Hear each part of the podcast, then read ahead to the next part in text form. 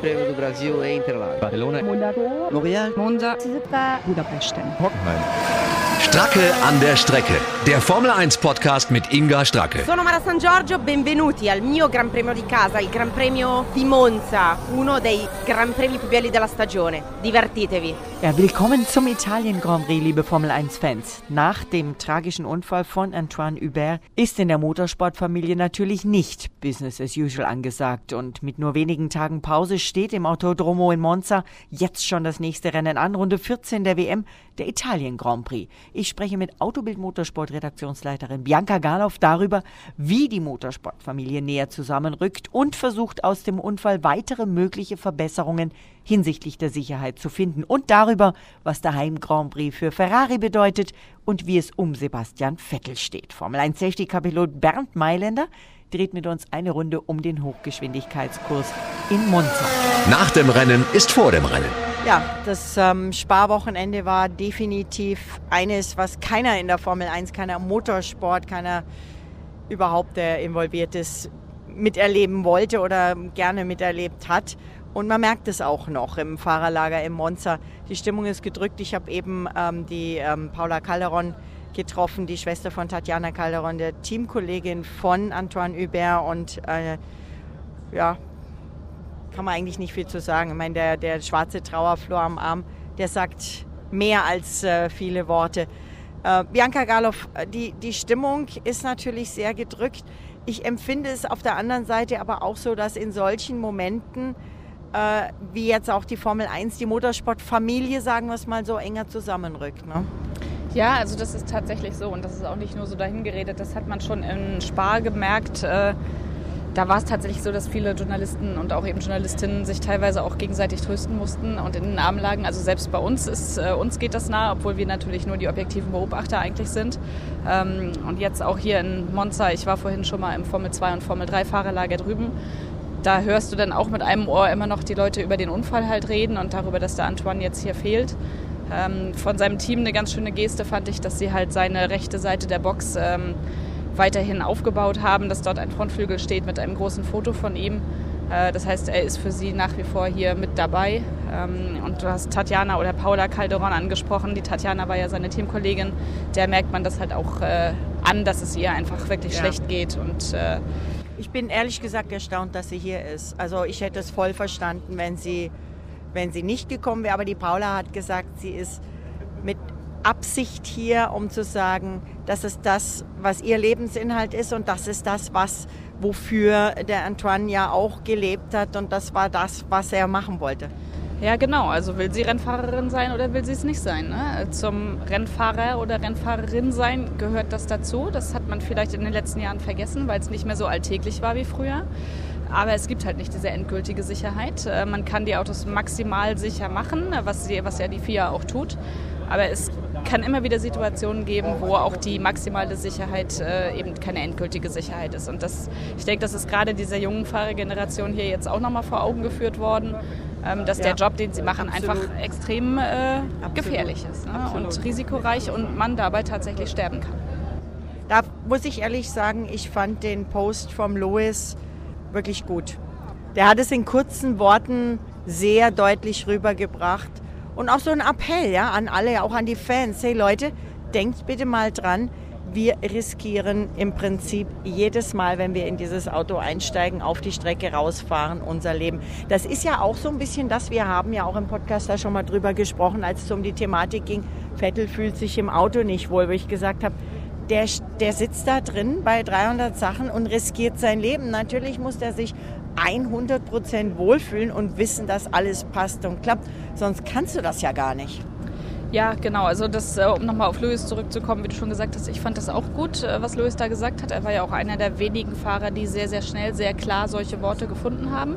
Und er hat da ja auch durchaus recht mit, weil auch wir Beobachter ähm, und auch die Fans vergessen ja sehr, sehr schnell, wie gefährlich dieser Sport eben auch ist. Und Absolut, wir denken, ja. das ist total einfach, sich da reinzusetzen und äh, mit 340 oder 350 Sachen hier äh, durch den Tempo-Tempel in Monster zu rasen. Nein, ist es eben nicht. Und äh, das hat auch die Beobachter und Fans eben daran erinnert, wie gefährlich dieser Sport ist und weshalb die Fahrer auch so viel Geld verdienen. Ich glaube, das war auch was, wo Lewis so ein bisschen drauf abzielen wollte, weil es ja doch immer wieder auch die Neiddiskussion gibt. Verdienen ja, ja, ja. die Fahrer zu viel? Ähm, in solchen Situationen muss man sagen, nein, weil ähm, sie werden eben auch dafür bezahlt, dass sie solche Risiken eingehen. Um es mal ohne irgendjemand irgendetwas abstreiten zu wollen, etwas plakativer zu sagen, das Risiko bei einem Fußballspieler, wenn er auf den Platz geht, ist ungleich kleiner als das, wenn ein Formel 1 oder Formel 2 oder anderer Rennfahrer auf die Strecke fährt.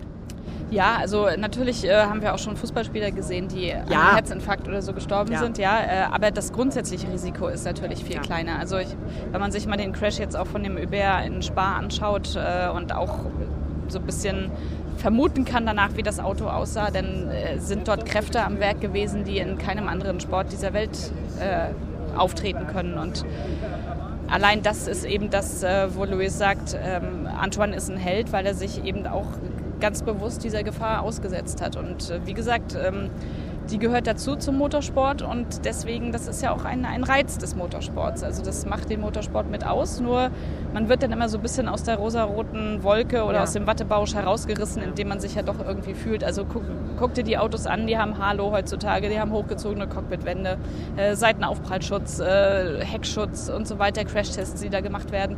Da denkt man ja auch tatsächlich, man ist da drin total sicher naja. oder die Fahrer sind ja. total sicher. Und erst wenn dann eben mal was passiert ist, merkt man, das ist eben, wie gesagt, gesagt, diese endgültige Sicherheit, die kann es nicht geben, wenn jemand mit Tempo 300 äh, eine Rennstrecke entlang rast. Absolut. Ähm, ich finde auch die Reaktionen von der Formel 1 gut. Ich finde den Sticker Racing for Antoine sehr gut mit der Nummer 19, der ja auch dieses Wochenende wieder gefahren wird und gezeigt wird. Ähm, ihr habt äh, unter anderem auch mit Ross Brown gesprochen über viele Themen, bei euch auch im Heft. Ähm, auch er hat natürlich sofort der, vor allem der Familie ähm, sein Beileid bekundet. Ähm, grundsätzlich das Vorgehen oder das Umgehen mit dieser Sache der Formel 1 seitens der Formel 1 gut. Und auch die Tatsache, dass Sie gesagt haben, Sie werden nochmal überdenken, wo kann man wie die Sicherheit vielleicht noch vergrößern. Ja, also das ist ja grundsätzlich äh, eine Sache, die nach jedem Unfall immer wieder passiert ist. Warum ist die Formel 1 heutzutage so sicher, wie sie ist? Weil äh, die Königsklasse praktisch aus allen Unfällen, die es gab, gelernt hat. Angefangen bei Jochen Rindt, der ja hier in Monza verunglückt ist, der halt einfach mal seinen äh, Gurt nicht richtig zugemacht hat, weil er Angst vor einem Feuerunfall hatte. Danach wurde die Sechs-Punkt-Gurtpflicht eingeführt, sodass er eben nicht ins Auto oder unter das Auto eben unter die Leitplanke hätte rutschen können. Ähm, kann man auch weitermachen dann bei, bei ähm, Roland Ratzenberger, Ayrton Senna, all die Sicherheitsfeatures, die wir heutzutage an den Autos sehen, sind auch durch die Unfälle entstanden. Nicht zuletzt natürlich dann auch Halo durch ja. Felipe Massa, ja. auch durch Unfälle außerhalb der Formel 1. Ich erinnere da nur an Justin Wilson in der IndyCar. Ja. Ähm, also das Gute ist ja tatsächlich, dass die Serie daraus lernen kann, dass die Sicherheit immer weiter verbessert wird. Und wahrscheinlich wird man auch jetzt aus diesem Unfall gewisse Schlüsse ziehen und die Sicherheit für die nachfolgenden Fahrergenerationen verbessern. Und äh, das ist auch das Mindeste, was man machen kann. Weil du Felipe Massa ansprichst, ich war jetzt, ähm, vor, bevor ich nach Monza gekommen bin, bei Schubert in der Fabrik. Die haben äh, eine, eine Firma in, hier in Italien, die die Formel-1-Fahrerhelme herstellt und wirklich von Hand laminiert und produziert und guckt. Und auch da gab es ja nach dem Philippe-Unfall, als die, ähm, diese Feder äh, an den Helm reingeknallt ist, sofort Änderungen, äh, wie die Helme sicher sein müssen, dass gerade dieser Übergang zwischen Visier und Helmkorpus quasi verstärkt sein muss. Und wenn man dann sieht, wie die das wirklich in stundenlanger Handarbeit machen, dass genau diese Stelle eben da verstärkt ist, dann sieht man, was wirklich in die Sicherheit reingeht. Aber kommen wir mal auf das, was dieses Wochenende hier dann passiert, weswegen die Fans ja auch wieder zu Zehntausenden gerade in diesen Speed Temple Monza kommen. Das ist zum einen das Thema Ferrari und die haben ihre 90 Jahre Ferrari richtig groß begangen. Sehr ähm, ja, würdevoll würde ich mal sagen, wenn man dann so sieht, wow, das ist wirklich Motorsport-Historie. Ja, also Ferrari hat tatsächlich am äh, Mittwochabend vor dem Grand Prix hier in Monza in Mailand äh, eine große Bühne aufgebaut und äh, fast alle ihrer Stars zusammengetrommelt. Äh, sowohl die Stars, äh, also Technikstars auf Vierrädern, als auch die Fahrer, die dort drin saßen. Ähm, da, das war schon sehr emotional bewegend, weil man all diese Fahrer auf einem Fleck zusammen gesehen hat. Fahrer, Teamchefs aber auch. Äh, da sieht man erstmal, ja, wie viele Emotionen Ferrari bedeutet, was Ferrari für Italien bedeutet, aber eben auch für die Formel 1, weil kein Team ist so lange dabei wie die, kein Team hat so eine große Tradition. Und das haben sie am Mittwochabend einfach mal so kurz nebenbei äh, auf dem Domplatz von Mailand äh, ausgestellt. Sehr, sehr, beeindruckend. Sehr beeindruckend, absolut, stimme ich dir zu. Schauen wir noch ganz kurz auf dieses Wochenende. Ähm, vergangenes Wochenende in Spa hat Sebastian Vettel ganz klar auch gesagt, ich habe dem ähm, Charles quasi den, die Luft freigehalten, ich habe ihm geholfen. Wird jetzt dieses Wochenende der Charles dem Sepp helfen? Ich glaube nicht, dass Charles freiwillig Sepp helfen wird. Ich erinnere immer noch an den Spruch, der Teamkollege ist dein erster Feind oder dein erster Gegner. Das wird bei den beiden sicherlich auch so sein. Ähm, aber andersrum denke ich, dass Sebastian hier einiges wieder gut zu machen hat und das wahrscheinlich auch will. Das hat er auch äh, in Mailand auf der Domplatte dort gesagt, dass es jetzt darauf ankommt, dass er den Spieß auch mal umdrehen kann. Und das wäre für ihn natürlich einfach auch mental extrem gut, wenn er hier in Monza, eben in der Heimat der Tifosi, vor den Tifosi im Ferrari einen Sieg erringen könnte. Dann wäre die Schmach, sage ich jetzt mal, aus Spa wahrscheinlich auch ganz schnell vergessen. Und äh, ich rechne hier ihm auch durchaus gute Chancen zu, denn ähm, das Problem, was er ja mit dem Ferrari hat, meiner Meinung nach dürfte das hier nicht so gravierend sein, weil es hier eben nicht ganz so viele Kurven gibt. Das Auto ist anders ausbalanciert. Äh, hier spielt das Heck nicht so eine große Rolle, sondern eher die Front und damit hat er ja nicht so das Problem. Also Absolut. heißt es hier einfach Augen zu und durch, Zähne zusammenbeißen, Messer zwischen die Zähne nehmen und äh, den Sieg einfahren. Schauen wir mal, auf jeden Fall wird es mit Sicherheit ein, ja, ein Tifosi-Wochenende und ich bin gespannt, ich freue mich drauf. Ja, ich mich auch. Danke, Inge. Danke dir. Die Rennstrecke. Monza, das ist Tifosi, das ist das rote Ferrari-Herz, das ist Speed ohne Ende, Hochgeschwindigkeit und natürlich wirklich der Ferrari-Tempel in Anführungszeichen. Eine Runde in Monza mit Bernd Meinlander, dem Safety-Car-Piloten der Formel 1. Bernd, wie geht's los in Monza? Wie geht's los in Monza? Erstmal die alte Stadt- und Zielgerade, die wahnsinnig breit ist, weil es laufen ja äh, zwei Rennstrecken dort zusammen von, äh, von der Historie her. Einmal die Formel 1 Rennstrecke, so wie, wie wir sie kennen, und dann das Oval. Das Oval kommt links raus, das noch in den 50er und 60er Jahren damals so befahren worden ist. Von dem her wahnsinnig breit. Es geht vom Start weg, ich glaube von der breitesten Rennstrecke der Welt, von 25 Meter Breite, geht es dann runter in eine ungefähr 14 Meter Breite zu Turn 1 runter. Übrigens auch ähm, eine extrem schnelle Stelle. Im Qualifying kommt man dort unten an, im Qualifying äh, mit weit über 330 und bremst dann das Fahrzeug runter äh, bis auf 85 Stundenkilometer. Also äh, Monza gehört auf jeden Fall zu den Strecken, wo die Aerodynamik und die DRS-Zonen richtig funktionieren müssen, weil man und die Bremsen und die Bremsen natürlich, weil der Bremspunkt liegt circa bei 120 Metern zum Formel 1 Auto. Dann kann man sich ausrechnen, wo man hinkommt in den G-Kräften, so rund bei 5,5 G. Ganz enge Schikane rechts, links und dann muss man den Ausgang richtig gut treffen, um den Speed mitzunehmen. In die Cova Grande eine ganz, ganz lange rechts gezogene Kurve äh, wird easy Vollgas gefahren im Formel 1, bei Regen, bei Trockenheit, übrigens auch im Safety Car, also wirklich eine ganz langgezogene Rechtskurve. Macht die, Spaß? Ja, macht, macht auf jeden Fall Spaß. Man sieht rechts und links die Wälder an sich vorbeifliegen. Äh, Monza, Spirit, Tifosiland, da, da klopft schon so ein bisschen das Herzchen. Aber gehen wir weiter zur Strecke, dann kommen wir runter. Ähm, in die Variante della Roggia, das ist eine Links-Rechts-Schikane auch Anbremspunkt wieder extrem hart.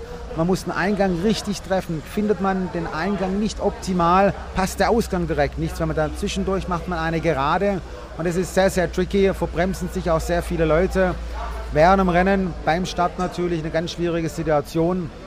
Äh, da da man versucht wird, immer nach außen gedrängt zu werden. dann muss man den Run aufnehmen. Äh, da fährt man einen kleinen Umweg und verliert ganz, ganz viele Plätze. Also in der Startphase wirklich der letzte knifflige Punkt nach Kurve 1, 2.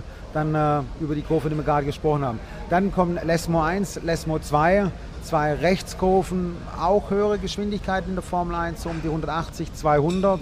Ganz wichtig ist äh, Ausgang Lesmo 2, kommt anschließend die zweite DHS-Zone. Da geht es das Fenster wieder aus, sprich da kann man Topspeed zunehmen, wenn man im guten Windschatten ist. Man kommt unter einem Tunnel durch. Ähm, dann kommt eine ganz schnelle Schikane, die Variante Ascari. ist eine Schikane, sind aber im Endeffekt mehrere Kurven aneinander gebunden. As, äh, Ascari sagt alles oder man, der Name ist populär in der Formel 1. Und äh, eine tolle Geschichte im Endeffekt, weil es, es ist gebaut worden als Schikane, sind aber mehrere Kurven aneinander und auch ganz, ganz wichtig, den Ausgang nochmal richtig gut zu treffen. Dann äh, zur Kurve, zu der Kurve Parabolica runter, ist eine langgezogene Rechtskurve und da fährt man auch wieder weit über 300 drauf. Äh, hier bei uns auf der Skizze 335 und ich bin mir sicher, dieses Jahr wird die Aerodynamik nochmal ein bisschen Topspeed zugeben, weil man doch wieder was modifiziert hat. Und dann Parabolica, äh, ja, ist man voll fokussiert, den Ausgang viel Schwung mit reinzunehmen, Scheitelpunkt richtig zu treffen und dann wieder früher ins Gas zu gehen, dass wirklich die Kurve mit Höchstgeschwindigkeit, wo es schon über, wieder über 300 km/h ist, äh, über Start und Ziel zu donnern. Ähm, und wenn man dann Glück hat und dem richtigen Auto sitzt, mit der richtigen schnellen Rundenzeit, dann äh, jubeln einem 150.000 Tifosis zu. Äh, ich glaube, wir wissen, von welcher Farbe wir reden. Das ist Gänsehaut-Feeling pur. Dein Auto, dein Safety Car ist silbern, aber ich glaube, du kriegst auch so ein bisschen Jubel. Und ähm, auch die Silbernen werden natürlich Beifall kriegen. Ganz herzlichen Dank dir, Bernd. Dankeschön. Stracke an der Strecke. Der Formel 1 Podcast mit Inga Stracke. Ja, liebe Formel 1-Fans, ich hoffe, es hat Spaß gemacht. Mein nächster Podcast nächste Woche Donnerstag auf den üblichen Kanälen, wenn nicht kommende Woche. Dann aber in einer der kommenden Wochen gibt es dann auch wieder was ganz Besonderes zu gewinnen. Also hört rein und sagt es weiter. Stracke an der Strecke und übrigens auch auf autobildmotorsport.de, auf hockenheimring.de und natürlich auch auf skysport.de. Und damit auch viel Spaß bei den Übertragungen mit Sascha, Sandra und den Experten bei Sky.